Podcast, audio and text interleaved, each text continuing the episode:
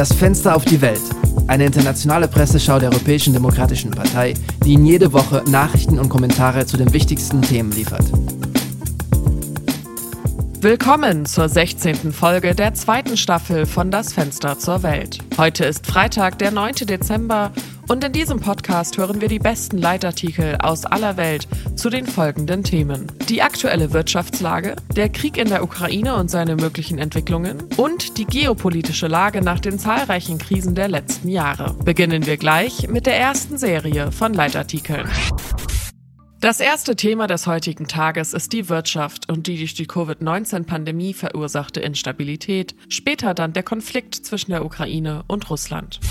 Lange Zeit hieß es, dass die enorme Preissteigerungen nur dann nachlassen würden, wenn die Zentralbank das Wachstum mit hohen Zinsen bremst. Jetzt geht die Inflation zurück und die Wirtschaft erholt sich. Ist das ein Wunder? Oder reden die Gelehrten nur Blödsinn? fragt der erste Kolumnist des heutigen Tages, Thomas Fricke vom Spiegel. Der Plan der Europäischen Zentralbank zur Bekämpfung der Inflation besteht in der Tat darin, die Zinssätze für die Kosten des Geldes zu erhöhen. Steigende Zinssätze, so argumentieren viele Ökonomen, würden daher die Nachfrage verringern und die Unternehmen zu Preissenkungen veranlassen. Aber, so Fricke, jetzt geht die Inflation zurück und die Rezession scheint nicht so schlimm zu sein wie befürchtet. Denn, so der deutsche Kolumnist weiter, die Inflation sei auf die durch die Covid-19-Pandemie verursachte Verknappung der Vorräte und die steigenden Gas-, Öl- und Lebensmittelpreise im Zusammenhang mit dem Krieg in der Ukraine zurückzuführen.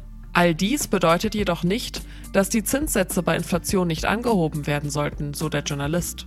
Es bedeutet vielmehr, dass es sich um ein ineffizientes und teures Mittel zur Eindämmung der Inflation handelt. Und sie haben einen wichtigen Nebeneffekt, nämlich die Drosselung von Investitionen, wie zum Beispiel in die ökologische Wende. Es wäre daher klüger, in Zusammenarbeit mit den Regierungen die eigentlichen Ursachen wie Gasmangel oder übermäßige Spekulation anzugehen.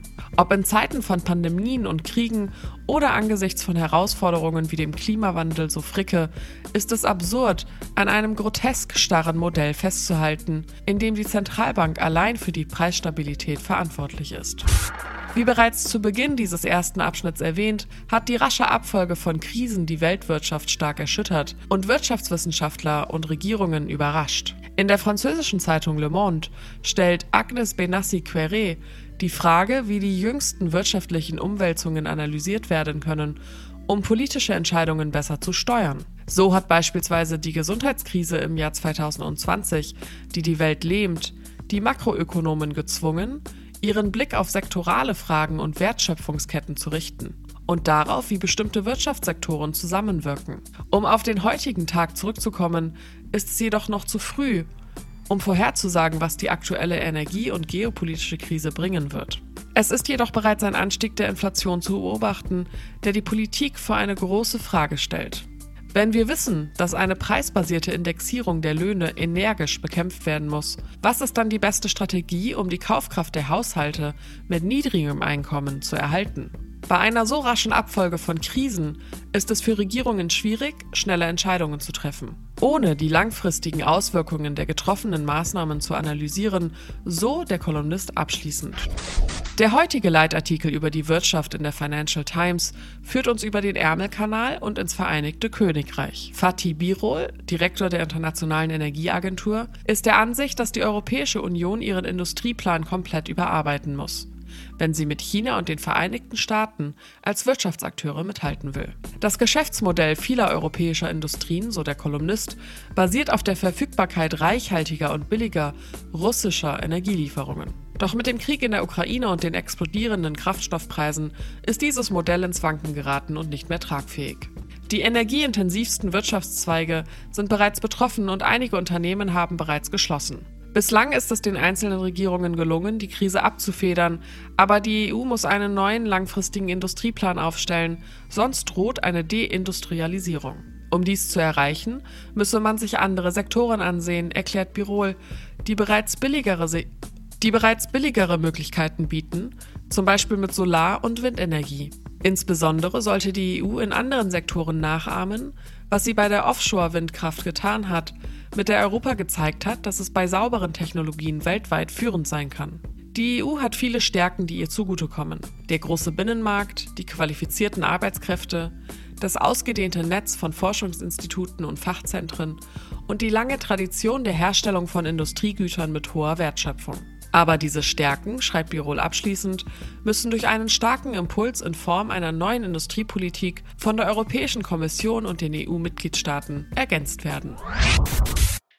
Das zweite Thema des heutigen Tages führt uns stattdessen zu dem Grund für die Wirtschafts- und Energiekrise dem Krieg in der Ukraine und seinen möglichen Entwicklungen. Nach Angaben des Hohen Flüchtlingskommissars der Vereinten Nationen gibt es in dem osteuropäischen Land etwa sieben Millionen Binnenflüchtlinge und weitere sieben Millionen Menschen wurden gezwungen, die Ukraine zu verlassen. Der erste Beitrag dieses zweiten Teils stammt von Mario Vargas Llosa von der spanischen Zeitung El País. Vargas Llosa spricht über den Fortgang des Konflikts und zeichnet ein dramatisches Bild. Schlimmer als die Besetzung von Territorien ist vielleicht das, was in diesen Tagen in der Ukraine geschieht. Die russische Armee hat sich zurückgezogen, fährt der Journalist fort, aber jetzt bombardiert sie von ihren geschützten Stellungen aus systematisch die Orte, die sie dank des Mutes, mit dem sich die Ukrainer ihr entgegengestellt haben, verlassen hat. Die Ziele der russischen Streitkräfte wären insbesondere zivile Ziele und Infrastrukturen wie Kraftwerke. Mit der Bombardierung werde ein zweifacher Zweck verfolgt, so der Journalist. Die erste wäre, sich aus Frustration über den Kriegsverlauf an der Zivilbevölkerung zu rächen. Zweitens wird den Ukrainern jetzt, da der Winter naht, Strom und Heizung vorenthalten. Zelensky appelliert wiederholt an die westlichen Länder, ihm die versprochenen Waffen zu schicken, damit die ukrainische Armee das Gebiet bombardieren kann, aus dem die russischen Bomben kommen. Es herrscht jedoch die weit verbreitete Meinung, dass das Drama in der Ukraine mit der Zeit der Vergangenheit angehört. Der Konflikt dürfe nicht in Vergessenheit geraten, denn die Ukrainer kämpfen auch für uns, das heißt für die freien Länder, die morgen von Putins imperialistischer Besessenheit bedroht sein könnten, so der Journalist. Genau aus diesem Grund, so Vargas Llosa, muss sich der Westen der Situation stellen und die Ukraine weiterhin militärisch unterstützen. Doch während der Konflikt noch andauert, gibt es bereits diejenigen, die sich Gedanken darüber machen, wie es weitergehen soll. Dies ist der Fall von Paolo Lepri, der sich in der italienischen Tageszeitung Corriere della Sera zum möglichen Vorschlag der UNO äußert, ein Tribunal einzurichten, um russische Führer vor Gericht zu stellen. Bidens bedingte Bereitschaft zu einem möglichen Dialog mit dem Kreml stieß auf eine Mauer von Neinsagern, erklärt der Journalist. Putin machte seinerseits zur Bedingung, dass die internationale Gemeinschaft die von Russland annektierten Gebiete anerkennt. Macron stellte jedoch klar, dass niemand die Ukrainer zu Kompromissen zwingen will, die für sie inakzeptabel sind. Es ist daher notwendig, Druck auf die russische Führung auszuüben und die Verhandlungsposition des Westens zu stärken. Dies kann militärisch vor Ort geschehen, aber um den Preis von mehr Opfern und mehr Blut. Oder es kann auf politischer Ebene geschehen, wie im Falle des vorgeschlagenen Tribunals. In diesem Sinne ist der Vorschlag für ein internationales Ad-hoc-Sondertribunal ein hervorragendes Druckmittel, meint Lepri. Es wäre nicht das erste Mal in der Geschichte. Rückblickend betrachtet haben die Alliierten lange vor dem Ende des Zweiten Weltkriegs damit begonnen, die Naziführer zu verurteilen. Der heutige Tag könnte ein Nürnberg für den Frieden sein, lautet die These, mit der der Leitartikel schließt. Der heutige Artikel über den Krieg in der Ukraine stammt aus der französischen Zeitung L'Opinion. In dem von Alexandre Malafay und Bruno Catala mitverfassten Leitartikel betonen auch sie, wie wichtig es ist, dass das Friedensabkommen von einem Prozess gegen die Verantwortlichen begleitet wird. Um dauerhaft zu sein, muss dieser Frieden mehrere Bedingungen erfüllen, um den Hunderttausenden von ukrainischen Opfern gerecht zu werden, heißt es in dem Artikel. Andernfalls wäre für die Ukrainer ein Frieden ohne Gerechtigkeit unverständlich, wie für all jene, die glauben und unter Einsatz ihres Lebens dafür kämpfen, dass die Kraft des Rechts über das Recht der Gewalt siegt. Der Krieg hat seinen Ursprung in der Verleugnung der ukrainischen Identität als Nation und zielt auf die Auslöschung des ukrainischen Volkes ab. Aus diesem Grund, so die beiden Kolumnisten, führt Putin keinen Krieg, in dem er Verbrechen begeht, sondern er hat das Verbrechen zum Prinzip seines Krieges gemacht. Aus diesem Grund ist die Einrichtung eines internationalen Tribunals unerlässlich. Innerhalb der internationalen Gemeinschaft sollte es jedoch der Europarat sein, der in seiner Gründungspräambel sein Engagement für die Festigung des Friedens auf der Grundlage der Gerechtigkeit hervorhebt. Außerdem ist der Europäische Gerichtshof für Menschenrechte eines der Organe des Rates. Gerechtigkeit muss her, denn das Ausmaß der in der Ukraine begangenen Massenverbrechen rührt an die Grundfesten unserer gemeinsamen Menschlichkeit. Das Ziel sollte jedoch nicht nur darin bestehen, russische Verbrecher vor Gericht zu stellen. Vielmehr, so schlussfolgern sie, bedeutet die Verurteilung dieser Verbrechen, dass wir die Möglichkeit haben, die Bedingungen für eine Versöhnung und damit für ein gemeinsames Schicksal neu zu schaffen.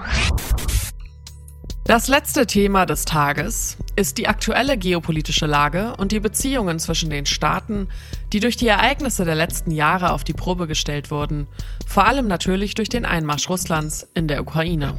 Für den Franzosen Renaud Girard, Herausgeber von Le Figaro, bestand eine der Folgen der russischen Invasion darin, das Bündnis zwischen den europäischen Ländern und den Vereinigten Staaten zu festigen. Erstens hat Russland durch seine Gewaltanwendung den immensen Einfluss, den es auf die Bevölkerung seines ukrainischen Nachbarlandes hatte, die weitgehend seine Sprache, Religion und Kultur teilte, für immer zerstört, erklärt Girard. Darüber hinaus brach der Krieg die wirtschaftlichen und politischen Beziehungen ab, die Russland ein Vierteljahrhundert lang mit Westeuropa gepflegt hatte. Und wenn eines der Ziele des Krieges darin bestand, eine multipolare Welt zu schaffen, in der der russische Einfluss mit dem der Vereinigten Staaten konkurrieren würde, so hat er stattdessen das Gegenteil erreicht. Seit dem Ende des Kalten Krieges üben die Amerikaner keinen starken Einfluss mehr in Europa aus. Ein Beweis dafür ist, dass die französische und die amerikanische Position zum Krieg vollkommen übereinstimmen, sowohl was die humanitäre und militärische Hilfe für die Ukraine als auch den Zeitpunkt und den Inhalt künftiger Verhandlungen betrifft. Indem er Krieg führt, so Girard, hat Putin eine viel bessere Option für Russland vernachlässigt. Die Anhäufung von Euro, die Entwicklung Sibiriens und die Vermittlung zwischen China und Amerika. Und genau auf das atlantische Bündnis, die NATO, konzentriert sich der nächste Leitartikel. In der deutschen Zeitung Die Zeit erklärt Michael Thumann, warum Orbans Ungarn und Erdogans Türkei Schweden und Finnland daran hindern, der NATO beizutreten dem heikelsten NATO-Beitrittsprozess seit 1999. Damit setzen sie die europäische Sicherheit absichtlich aufs Spiel. Beide hätten rein persönliche Motive, so Thumann. Orban interessiert sich für Geld. Tatsächlich hält die Europäische Kommission die rund 13 Milliarden Euro, die sie an Ungarn auszahlen soll, wegen der wiederholten Verstöße gegen die Rechtsstaatlichkeit zurück. Aber Orban braucht dringend Geld, um die im letzten Wahlkampf versprochenen Wohltaten an die Bevölkerung verteilen zu können. Und so hat er beschlossen, sich indirekt an der EU zu rächen über die NATO. Erdogan strebt nach Macht. Dem türkischen Präsidenten stehen im nächsten Jahr schwierige Wahlen bevor, die auf hohe Arbeitslosigkeit, steigende Inflation und eine schrumpfende Wirtschaft zurückzuführen sind. Umfragen zufolge unterstützen noch immer weniger als ein Drittel der türkischen Bürger seine Partei. Also beschloss Erdogan, ein anderes Narrativ zu schaffen, um sein Volk abzulenken, indem er kurdische Milizen im Nordirak und in Syrien bombardierte. Anschließend bat er Schweden erneut um die Auslieferung kurdischer Aktivisten, türkischer Oppositioneller und Journalisten. Eine unmöglich zu erfüllende Forderung, da es sich um politische Verfolgte handelt.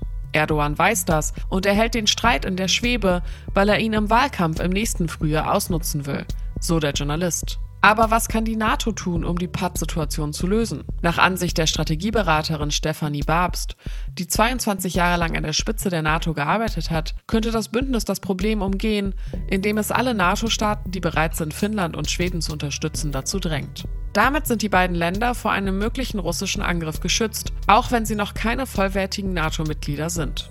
Gleichzeitig wäre dies ein Signal an die derzeitigen und künftigen Egoisten. Die NATO ist immer noch in der Lage, als multilaterales Bündnis zu handeln, auch wenn Nationalisten dies verhindern wollen.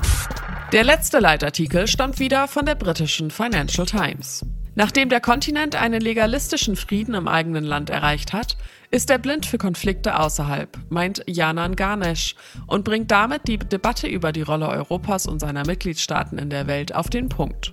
Die gesamte Weltsicht und das Modell der Konfliktlösung, mit dem Europa geopolitische Fragen zu interpretieren pflegte, ist verschwunden.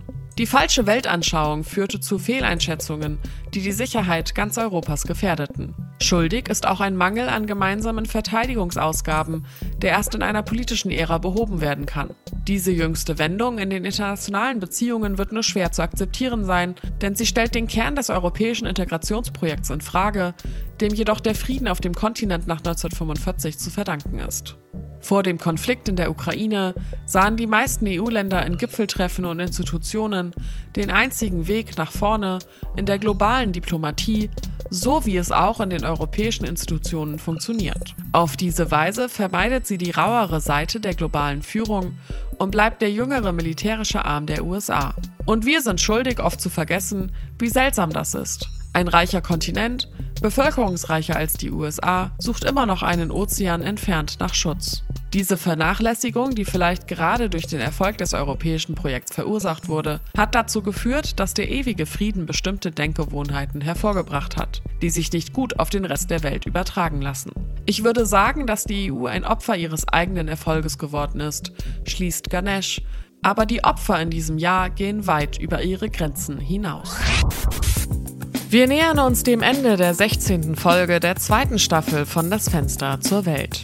Wir danken Ihnen, dass Sie uns gefolgt sind und freuen uns darauf, Sie nächsten Freitag wieder mit den besten Leitartikeln aus Europa und dem Rest der Welt begrüßen zu dürfen. Die redaktionelle Arbeit dieser Woche wurde von Daniele Rutzer durchgeführt und am Mikrofon saß ich, Lara Büsing. Wir hören uns nächste Woche.